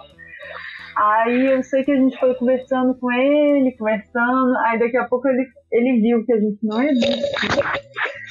Aí ele falou, olha, é, eu acho que vocês não vão conseguir não, mas vocês vão fazer assim, vocês vão pular aqui e tem muita cerca, muita, muito galho, muita árvore no caminho, porque era uma rota que ciclistas passavam. E aí por isso o mapa de calor apontava. Mas o dono da propriedade não, não gostava disso, porque o ciclista largava a porteira aberta, gado fugia, e ele fechou, sim, e ele fechou para ciclistas.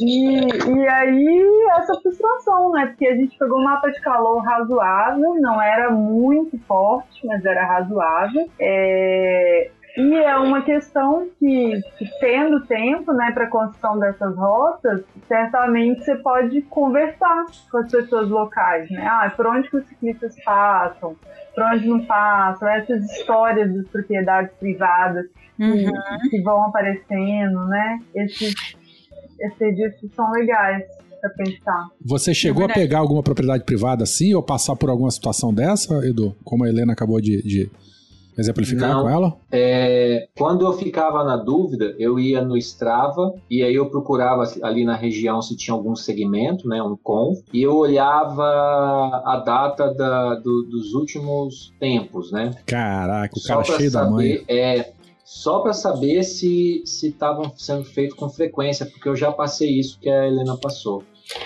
Indo para indo para Arraial da Ajuda, eu cheguei num local que o Garmin estava direitinho e aí o cara comprou uma propriedade é, e fechou. Só que aí ele acabou fazendo um, um era tanta gente, né, de, de bike, de carro, de moto para poder ir para a praia que ele fez uma trilhazinha um desvio ali para a galera poder passar. É, foi exatamente isso que, que a Helena está relatando. Igual, igual. Muito bom. Então, por conta disso, eu, eu falei, bom, eu vou fazer um, um, um vou checar. E aí eu olhava ali se tinha mais gente passando recentemente. Cara, é complicado, né? Porque a, a, no caso da Helena, por exemplo, o cara falou antes passava, mas o pessoal fazia bagunça. É. e aí não pode passar mais. Tipo, a pessoa tá propriedade privada, beleza. Mas se todo mundo fizesse direitinho, né? Abre a porteira, fecha a porteira, recolhe o lixo e tudo mais, talvez não chegasse a bloquear o caminho, né? Da pessoa conviv convivesse normal, mas sempre tem alguém para fazer alguma besteira e acabar com a paciência de outro alguém. sim, sim, tem. A gente você vai olhar o lado ali, né, também do dono da propriedade. Aqui a gente tem um caso que é da, da fazenda é, Ronsetti aqui na Serra, e às vezes você chegava lá, tinha 40 ciclistas tomando coco no coqueiral. Nossa, bicho, que raiva. Cara, aquilo ali é a produção deles. aquela fazenda ali é praticamente praticamente não, é uma empresa, né? É. E, e os caras são literalmente apaixonados pelos ciclistas. A gente tem um projeto social lá que todo Natal faz uma festinha lá para as crianças. E não só por isso, né? Tem um chup-chup da fazenda ali. Eles adoram ciclistas, mas era uma coisa que a gente teve bastante trabalho. Mas não pode abusar, né? Das pessoas. É muito, entendeu? Então você uhum. tem ali um, você tem um, um, um determinado animal que, que às vezes eu explico, eu já morei em roça, eu explico isso para algumas pessoas e aí elas acabam entendendo. Você tem um determinado animal que você vai, vai colocar ele para cruzar mesmo com outro e aquele cruzamento eh, gera um bezerro que no futuro vai dar X litros de leite por dia e aquilo tem um custo e é uma expectativa, né? E demora uhum. muito tempo. Você deixa uma cancela aberta, vai um animal desse e, e, hum. ou foge. Você pega um ou, rufião para poder e, e, meio rufião lá inseminar a matriz, o cara vai querer te matar. Ele vai é, perder dois anos de investimento. Então ele fala: ou eu mato esse cara ou eu fecho a porteira. É, fecha Isso a porteira. É. E aí, uma, já que nós estamos falando de Rossi e porteira, antes de mudar de assunto, que eu ainda quero saber da bicicleta do Edu, que a gente não falou nada dela ainda. Ah, é. uma dica é, para quem passa por propriedade rural e tem a porteira: por favor, não pule a porteira. Ainda mais se você estiver em grupo porque você deixa a porteira frouxa, ela fica empenada e o dono da é. propriedade vai ficar puto da vida. Então, se tiver a porteira, ou você abre, mas se tiver que pular, não passe por ela. Vai do ladinho dela, onde tem aquele apoio, ou, ou, ou pula a manga, né? Pula a cerca e passa. Não, não, não bota o teu peso, nem o peso da bicicleta em cima da porteira, que você vai empenar e o cara vai ficar puto. Exato, não pendura na bichinha. Não pendura na bichinha, exatamente. Cabeça para baixo para tirar foto. É. De preferência. E o futuro vai te cobrar um preço. Isso. Mas, Edu, tua bicicleta agora, então. Ó, você é graveleiro, né? Um dos eh, graveleiros raiz aqui. Mas você não fez com a tua Gravel. Por que, que você não fez? Você foi de mountain bike. Então, por que, que você não fez com a Gravel? e depois é, explica o teu setup da tua bicicleta. Eu não fiz com a Gravel, eu não tenho vergonha de falar, eu fiquei com medo dos morros. Helena, tem que fazer estágio com você, hein, Helena? É. Imagina, eu que tenho. Não, é, nada, você é uma cabrita, mas... mulher. Não, é, mas é clarizão da massa, né? É. Meu grupo. E, e, e, eu não tinha essa serra, essa serra do graças a Deus que, que o Werther falou, é o nome lá. Ah. É, eu não tinha, eu tava com medo da Serra do Ouro. É aquela que você sobe e depois você olha para trás, tem o Pico da Bandeira, tem o Caparaó. Não, não passei por ela, não. Ah, cara, é. Sim, mas aí você foi com a tua bicicleta. Qual qual peso, Soul material e relação dela? Para o ouvinte poder ter uma ideia. Da... Uma full suspension, é uma Soul Vulcano. Ela tá com o grupo GX, já com aquela versão nova, é o Lunar. Então ele já tem aquele cage acertado e tá com 34 no pé de vela e 52 no cassete. Nossa, mãe. É uma parabólica ali, é enorme. Bom, e... Você, e você fez tudo com ela? Você, você chegou, ou você chegou a empurrar algum, alguma situação, ou você conseguiu pedalar toda a. Nessa serra que o Werther falou, eu botei o pé no chão três vezes porque estava escuro e a roda traseira subia em cima. É, tem muita. É porque tem como piorar sempre. Além de ficar pior, ela tem muita pedra, mas é pedra padrão Minas Gerais. Aí eu pedalava, perdia a tração, eu botava o pé no chão. Entendi. Fora isso, com, com essa relação e sem bagagem, deu para zerar tudo. Mas é que eu tô falando, eu tava treinando para prova e dura. Né? Aí é que tá, a pergunta que não quer calar. Você tava treinando, então você tava no, com fitness muito bom, você tava com a bicicleta leve e com uma relação muito leve. O cara que vai com altos lá, 11,36, ele vai conseguir fazer isso? Vai empurrar um bocado, vai empurrar, vai. Se tiver Entendi. bagagem, ele tem que ser muito forte, né? E eu, eu, nem sei se sobe, não. Porque depois, essa serra eu acho que é a primeira. Depois tem mais umas quatro que foge do padrão, são ao concurso, vamos chamar assim. É coisa de, de, de 11 quilômetros, 12, 21 quilômetros de, de, de, subida, umas coisas loucas. Assim. Mas lembrando, essa, a, a, gente, você é não está falando isso para desanimar o cara. Não é porque vai é. empurrar que não se deva tentar ou não se deva fazer essa viagem, né? Que fique claro. Concordo plenamente. Sim, é, não. É, enquanto eu estava lá em Una, tinha um pessoal vindo de Belo Horizonte para Vitória. Né? Eles estavam fazendo parte do caminho da Rota Imperial exatamente por fugindo desse tipo de, de subida, né? Uhum. É, então tinha pai, mãe, muito bonito ali, cara. Uma galera, assim, muito animado, mas acho que estavam 12 pessoas. De bicicleta? De bicicleta, muito legal. legal. Muito legal. É, e, e fugindo dessas subidas, assim, só que essa eles iam encarar invertida. Assim, eles iam pegar também as sete curvas ali em Venda Nova. Venda Nova, uma delícia. É, delícia pra descer. Nem pra descer. dá, dá um medo do caramba. Gente, eu morro de medo de descida de estrada de terra. Eu desço tão tensa que eu fico com tudo torci, com torcicolo depois. É, Cara, aquelas e... sete curvas eu desci com a minha bicicleta com 40 quilos. A inércia era muito grande. E foi, e foi tenso. É, foi tenso de segurar lá, Edu. Bem lembrado é, não, pelo que você freio, falou. Tá louco. É. Bom, então é, a bicicleta mais adequada seria as mountain bike mesmo, tradicional. Você acha É, que uma rabo duro, que é ela uma- des- você acha que uma rabo duro, uma, uma, né, uma high tail, ela desenvolveria melhor do que uma full ou não? Isso aí tanto faz? Olha, agora eu vou ser polêmico de novo, tá? A full ela vai ganhar no conforto, só que para uma cicloviagem, eu, eu, eu não sei, eu, eu olho com mais, mais carinho para uma rabo duro.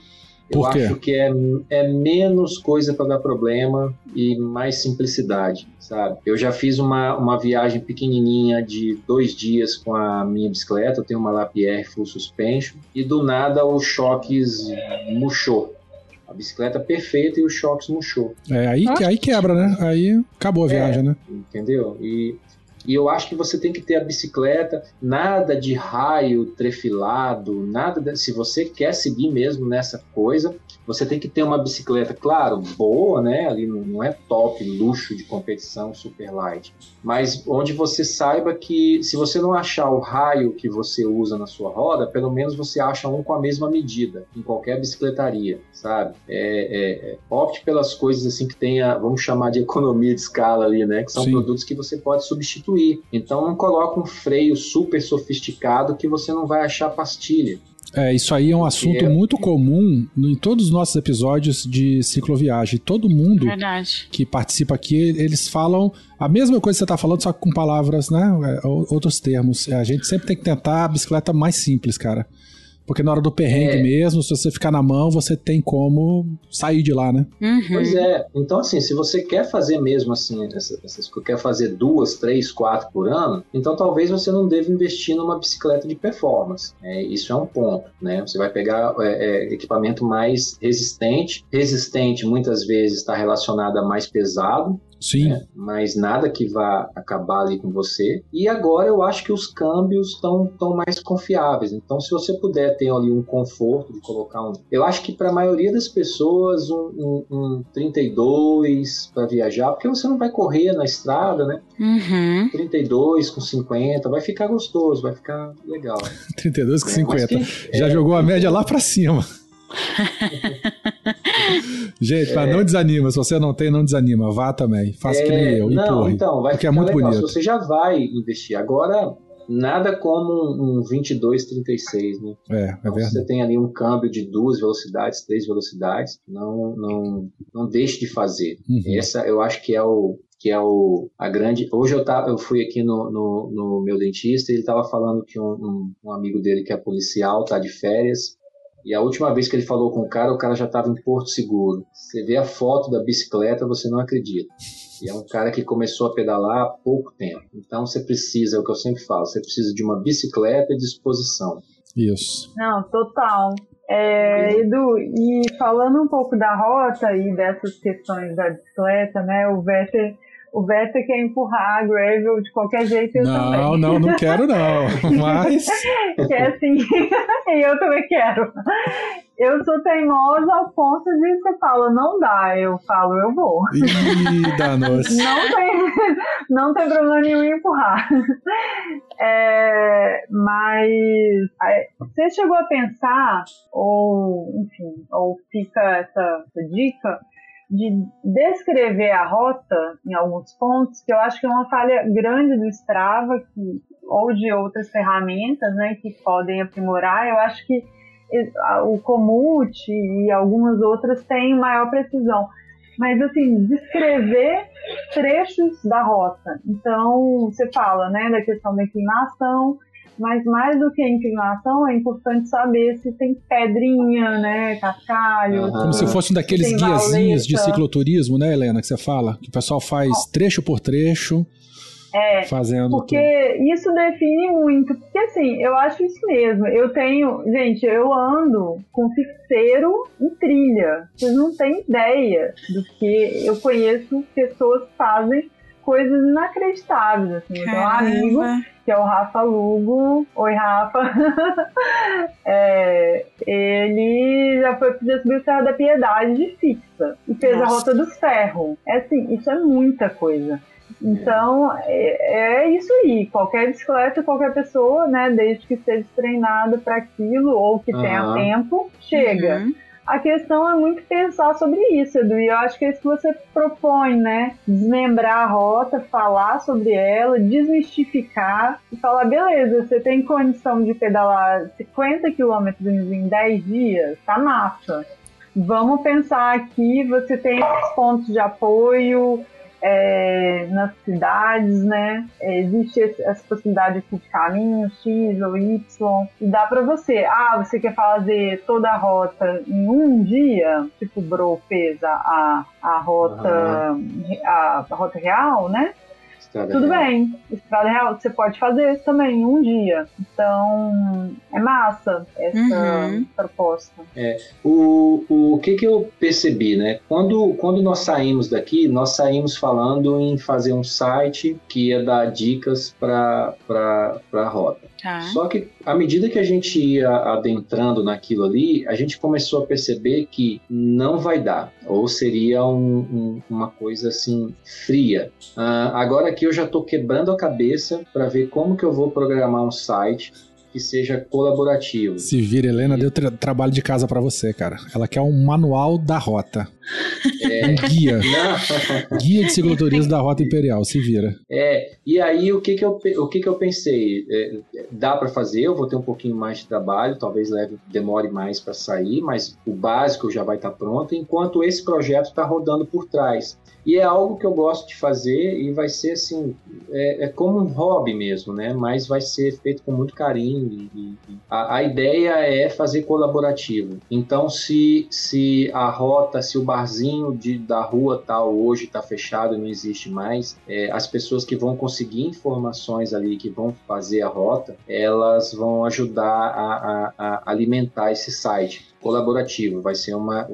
A, a, ideia é tentar criar uma comunidade em cima dessa rota. Ah, tipo, Desde... tipo, tipo um, um Waze da Rota Imperial. A pessoa vai passando Isso. e vai atualizando informação. Até, até ponto de informação com ciclistas ali que moram em determinado uhum. local. Às vezes a pessoa precisa de alguma coisa, né? Tem ali uma pessoa só para dar uma ajuda simples mesmo, né?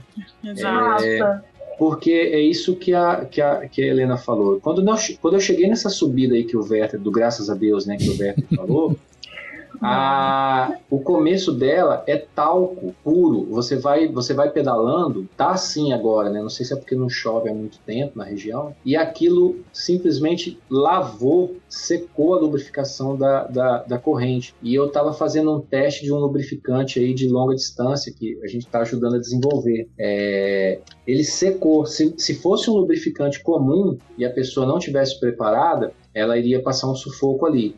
Nossa. E logo depois virou virou pedra. E para descer era pedra e areia, no melhor dos mundos, de noite com pedra e areia. Nossa. Então, se a gente puder avisar para as pessoas, olha, vai chegar uma subida aqui que você parece que ela é fácil, mas ela é um, uma pancada. Então isso deixa que a pessoa pense assim: bom, então ao invés de pedalar 60 hoje, eu só pedalo 40 para amanhã eu pegar essa serra descansado. Uhum.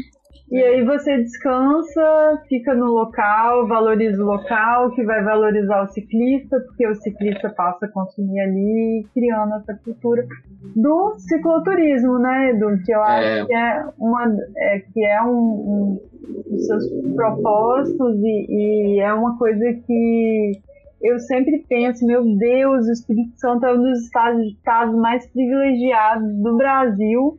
E eu achei muito genial o nome do seu projeto, porque define muito o Espírito Santo. É, Agora você é. tem ido para Minas, isso sempre, esse nome, né, é do mar às montanhas, do mar a Minas? Do mar à montanha. Do mar à montanha. Isso para mim sempre definiu o Espírito Santo, a possibilidade de chegar rápido sair do mar e chegar muito rápido nas montanhas. E a nossa, nossa serra é belíssima. Uhum. E é. como a gente não tem, tem uma condição assim muito ruim para o ciclismo de uma maneira geral. Acho que mountain bike é a terra razoável, mas assim, para terra, é, para terra não, para road, né, para asfalto e até para gravel que anda muito no asfalto pegar terra, é bastante ruim. Só que a gente tem condições é, maravilhosas. Tem a Rota das Três Santas, né? Tem é, a, a Rota Imperial e outros lugares belíssimos. A região de Pedra Azul, né? Que você passou por lá também. A região Isso, linda, a região gente. de Pedra Azul é, é uma região digna de uma rota, sei lá, do, do sul, né? Um, um, uma rota dos vinhedos, enfim.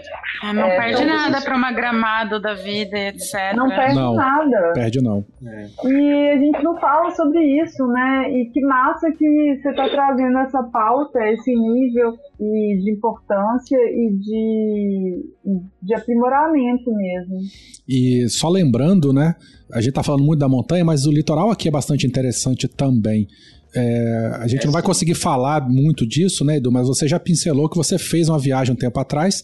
Você saiu de Vila Velha e foi até Porto Seguro, né? Só pelo litoral. Eu saí da, da Serra, Serra, e perdão, fui né? até Arraial da Ajuda. A Real da Ajuda, né? Então você cortou essa, essa baixada litorânea capixaba aqui todinha. É a coisa mais linda. Eu tive a oportunidade de vir de São Demais. Paulo para cá. Eu atravessei a divisa de- do Espírito Santo com o Rio de Janeiro e vim pelo litoral também. Gente, você come abacaxi, você toma coco, você, né, você pega todas essas. A gente come muqueca no meio do caminho e, e- e come camarão frito. Rapaz, tem, tem muita coisa legal aqui pra gente poder fazer. Explorando, como a Helena bem falou, né? A nossa baixada, que é relativamente curta, e e a nossa montanha, né? Porque o Espírito Santo é, é um estado bem curtinho, né? A gente atravessa ele de leste a oeste muito rapidamente. Verdade. Então tem muita coisa pra explorar. É, e, e aí, só frisando mais uma vez, né, eu achei, eu achei boa estrutura aqui no lado do Espírito Santo, até melhor do que a parte de Minas, né? É, só que no- nos dois casos eu, eu, eu vi mais estrutura para.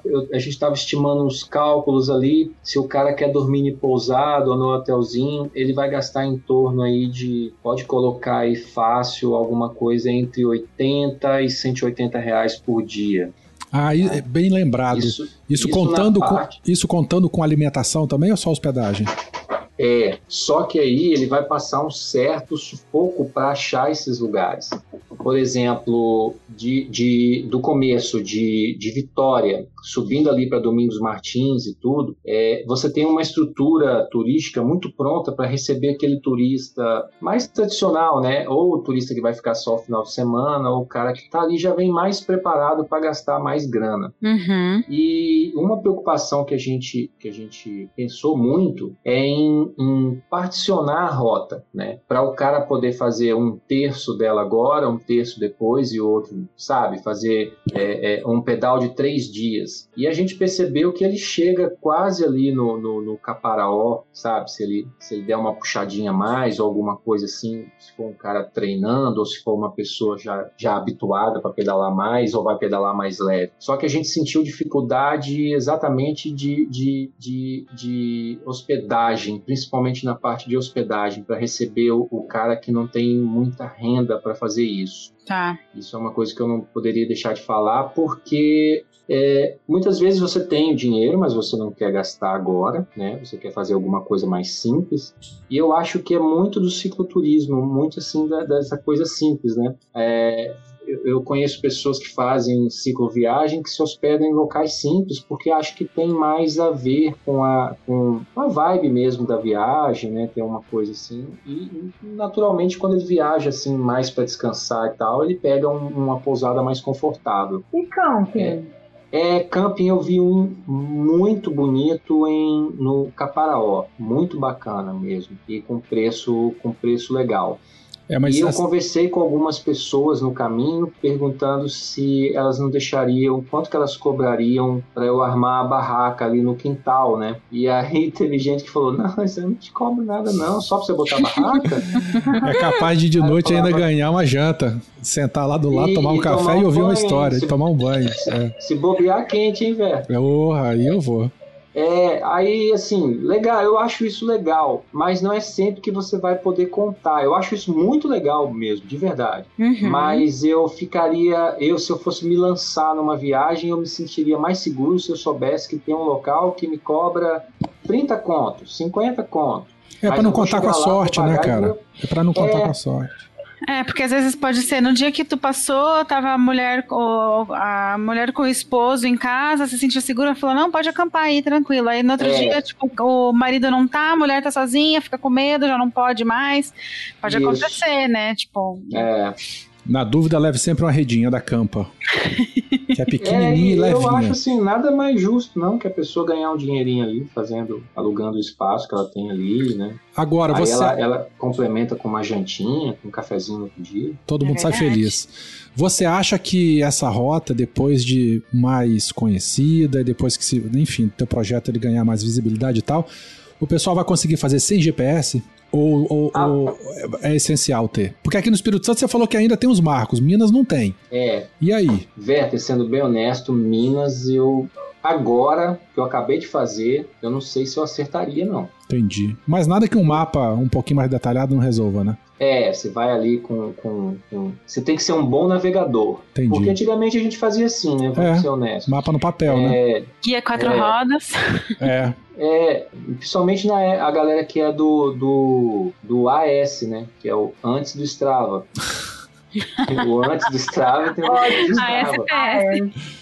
AS. É, e por que não pensar em, em placas, sei lá, essas placas de madeira mais simples, né, durante toda a rota, num projeto. Existem empresas de bike, né, que não tem problema estar nome da empresa. Por exemplo, a Sense está tá fazendo um projeto de trilhas, de, de colocar sinalização em trilhas, enfim, que pode ser um projeto é, não necessariamente mais trabalho para você, porque já já estou arrumando É. muito, mas é, é uma possibilidade, né? De É. sinalização mais é, barata e prática. Teve o, o pessoal do Memorial Cotochês. É uma, é, um, é um, um- é uma dessas paradas né, de BR, assim, só que ela é muito bacana. Ela fica ali em. Ai meu Deus, esqueci o nome. Abre Campo, não sei se é esse o nome. Mas eles, por exemplo, a gente falou, né? De fazer algo mais simples, com PVC, algo que pudesse ser substituído ali. E há interesse, né, do, do, do- de integrar tudo isso, né? Então, é um caminho, sim, você fazer essas parcerias, né? Tanto com a iniciativa privada, grupos de ciclismo, né? Pois é, eu acho, que eu acho que o que mais daria certo ainda seria com grupo de ciclismo, loja de bicicleta. Porque você- se você É. fomentar isso, você diretamente vai fomentar o comércio do cara. É Aí uma, essa empresa, a empresa Cotoché, não, não tô desmerecendo em nada, ela vai lá botar uma plaquinha, um adesivo do lado dela, mas, bicho, será que vai ter É. tanto retorno assim? Agora, se, pô, se é uma loja de bicicleta, né, que encabeça isso, eu acho que ela vai ter um retorno mais imediato, assim, mais visível Sim, é pra mais marca e pro palpável. comércio dela, né, cara? Não, é, eu ia falar exatamente disso, né? Às vezes você tem ali, é, é, é, você pode sair um pouco ali, você pega o, o, o- o cara que tem a loja de bike ali na região, ele vai ser um suporte para o viajante, né? Que é, E se é responsabiliza por um trecho, né, da, da rota que passa por É, ali ele pra dar ser a ali sinalização. padrinho, né? E você Boa. pode pegar empresas mesmo. Nesse projeto a gente teve, teve apoio, né, e patrocínio de gente que de empresa que não diretamente não tem nada a ver com, com o ciclismo, né? Uhum. Aliás, se você permitir, se eu puder falar aqui, Por favor. você Claro. Bom, então, dar os méritos, né, quem apoiou a gente foi a Vitória Motor Jeeps, tá? E nós tivemos o apoio do, do Montanhas Bike, tá bom? A Soul Cycle, tá? Ela, ela disponibilizou a bicicleta aí pra gente fazer um reviews e aí já entrou também nesse projeto. A Aberbeat, que é uma empresa de moda praia masculina, de sunga de praia, ou seja, é, é, ela estava com a gente no projeto para Arraial da Ajuda, que tem tudo a ver, que é praia, mas ela gostou tanto assim da repercussão. De Eu quero a ver galera você de bike- sunguinha tomando banho de cachoeira, lá no É, Caparaó, com a sunga deles. Impossível, cara. Não dava, não. Ah. Seria uma. é, a Pan Slacker, né? Aí teve também o, o Sesc de Minas, que, cara, eles abraçaram a gente. Eu, eu virei garoto propaganda lá da pista, gravei comercial e tudo. Olha Que só, hein? legal. Ah, então tá, tá, a coisa tá ficando chique. O Caparaó Parque Hotel, no Caparaó. Hotel Catuaí, Catua, Catuaí Iuna, muito bacana. É onde eu encontrei esses cicloturistas, né? E, a, e a, a- o pessoal lá do hotel falou comigo que tem grupos de até 70 pessoas. Nossa. e a gente não vê essas coisas. Onde é que está esse povo pedalando, cara? Tem que conversar com esse povo. É e eu achando assim, é, e grupo de moto, grupo de bike. Nesse dia, só de bike tinham 12 pessoas no Catuaí, tá? E é um hotel muito legal ali. Nossa, é Muito tão bom mesmo. encontrar ciclista, né? Quando a gente tá viajando assim, dá uma, uma sensação de pertencimento, é tão gostoso. Exato. Demais. É verdade. Você dá, uma, você dá uma olhadinha assim no café da manhã pra pessoa e fala assim, tamo junto aí. Porra, massa, aquela piscadinha só assim, né? Levanta a mão É. assim, massa. Sabe que balança a cabeça. Uma empresa de internet que só tem aqui na Serra Sede, por isso que eu estou falando para quem vai fazer um projeto assim, às vezes pensar um pouquinho diferente. É, é, jamais você iria imaginar em é uma empresa de internet, é a WNet, que só tem internet na Serra Sede. Que interesse ela teria nisso, né? Se você for pensar bem, mas super abraçou. Sucos vai bem, os biscoitos Batuque. E os meus parceiros, né? Que é o Uprise Brasil, do William, que é o publicitário que estava junto com a gente nesse projeto e o Eric do Prof Road Adventure. Sem esses dois caras, essa coisa teria ou morrido na praia, eles me deram muita força, me deram muito apoio, vamos. Até o último instante eu não acreditava que eles estavam indo comigo mesmo. Foram grandes amigos, assim, mais do que parceiros, foram amigos. E a Giro 27, uma empresa pequena, um cara assim que pedala e Vestuário, né? A Giro, não é isso? é de vestuário ali de, de, de lifestyle da bike Aham. e a Zen Bike também, que fez as manutenções da bicicleta. Cada um ajudando um pouquinho, fez a manutenção para mim, não cobrou, é, para poder viabilizar. Cada um ajudando da forma que pode para poder sair. E saiu. É Massa. assim que sai as coisas. Maravilha, cara. É isso. É, Você falou então que você fez isso tudo em seis dias, né? Terminou lá na Praça Central de, de, de Ouro Preto mesmo? De Debaixo da Preto. estátua lá? É muito bonito, muito Cara, emocionante. Lá de onde sai a largada do, do- Saiu a largada do Brasil Ride, não foi? Algumas vezes? Era o Brasil Ride lá? Não. Não, era, era o Iron Bike. Iron Bike, né? Saiu É. muitas vezes de lá, né? Muito, muito. Depois acabou indo para Mariana. Porra, que massa. Muito bonito, é, é- é- vale a pena demais. Você é, é o que eu falo, é o pedal com um final feliz, sabe? Você chega num lugar bonito, bem recebido, Que massa. estrutura. O problema é que tinha que gastar mais uns três dias só em Ouro Preto, né? Pra poder ir naquele monte de museu, igreja Pois e, é, e nas então- cercanias ainda lá.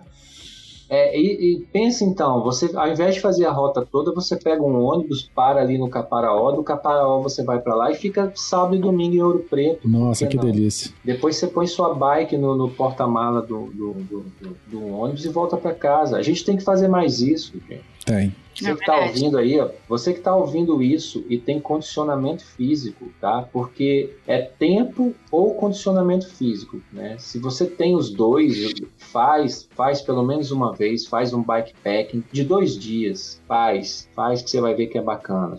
Edu, e você tem o teu canal, né? Mountain Bike Brasil. Você já lançou dois vídeos da tua expedição, um foi um preparatório, eu recomendo todo mundo assistir porque ele bota, mostra lá na bolsinha o que colocou, né? Um monte de material. Quero Você- saber como coube tudo aquilo que você mostrou dentro daquela bolsinha. Coube porque era duas, só que foi, foi um. Eu tenho uma que eu mesmo fiz, né? Duas que eu mesmo fiz num, num capoteiro, gastei 40 reais. Massa. Elas são boas e elas são confiáveis. Só que quando eu quero fazer café no meio do mato, eu tinha muito trabalho para tirar as coisas e isso me desestimulava a tomar café, o que é um, um crime. Uhum. Aí eu falei, vou comprar uma barata, né? Ah, mas não Comprei, tem comprar barato isso não. Tá tudo muito caro. Ai, cara, que, que, que, que arrependimento. Foi horrível. Ah, foi que você falou que não conseguiu prender e foi no carro. Foi. E depois a outra, eu ganhei o apelido de Charlene. Vocês lembram da família Dinossauro? Sim, eu lembro da Charlene, mas eu não sei por quê. O Porque a apelido. cauda ficava balançando. Ah, né? Tava sim, sim. Ah, isso aparece no teu primeiro no vídeo que você lançou hoje. Vídeo. E Você passando lá, o rabo tá balançando. Entendi, entendi. Eu tô com duas, duas marcas na coxa, na parte de trás, muito difícil de explicar. Vai... Isso difícil de explicar, foi terrível. Muito difícil. ai, ai, que E aí a massa. pessoa tem que assistir o vídeo ali. Isso, falando em vídeo então, deixa eu só voltar. Você já lançou dois. A, a, a coxa direita tava, tava na carne já. Nossa. Hoje você lançou o vídeo do, do teu primeiro dia. Você vai lançar mais quantos vídeos aí? Durante mais quanto tempo? Para o vídeo que tá ouvindo. Mais cinco. Perfeito. E... Vou fazer um de cada dia, né? Uhum. E tá o pessoal querendo que eu faça um longa, né? Que eu não fiz na outra vez, não sei. Sabe? Bom, é isso, ouvintes. É, todos os detalhes a mais você encontra no, no site do, do Edu, Mountain Bike Brasil, no Instagram também, né? Como é que é o, teu, o Instagram do, do teu... É educosta.mtbbr. Isso aí. E é isso. Uh, eu queria agradecer, Edu, para você compartilhar isso aí com a gente. Desejamos sucesso no teu projeto. Ele começou agora, na verdade, né? Tem muito trabalho ainda Exato, pela frente. é, É, se vira com a Helena para você preparar esse guia bonitinho para ela, para ela poder ir de gravel para lá. Boa. E se você Já ouvinte, também é, estamos você- aí para arrumar mais trabalho. isso aí, arrumar trabalho pros outros é melhor ainda, né, Helena? É ótimo. Mas eu arrumo para mim também, mas estamos juntos. Assim que é bom. Falou, gente. Um grande abraço para vocês. Helena, obrigado por ter participado, aceitado o convite para vir ilustrar o programa. Line, um prazer gravar, gravar novamente contigo. e Muito vamos bom. dar tchau pros ouvintes. Valeu. Tchau, tchau, Tchau, ouvintes. tchau. Valeu, pessoal. Muito bom.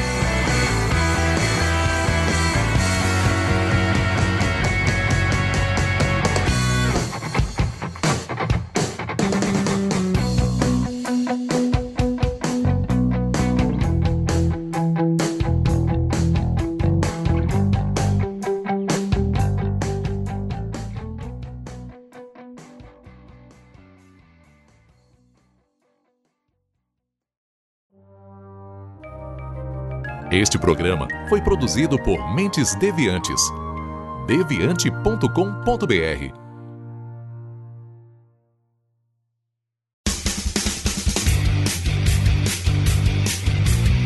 Cortes, edição de podcast.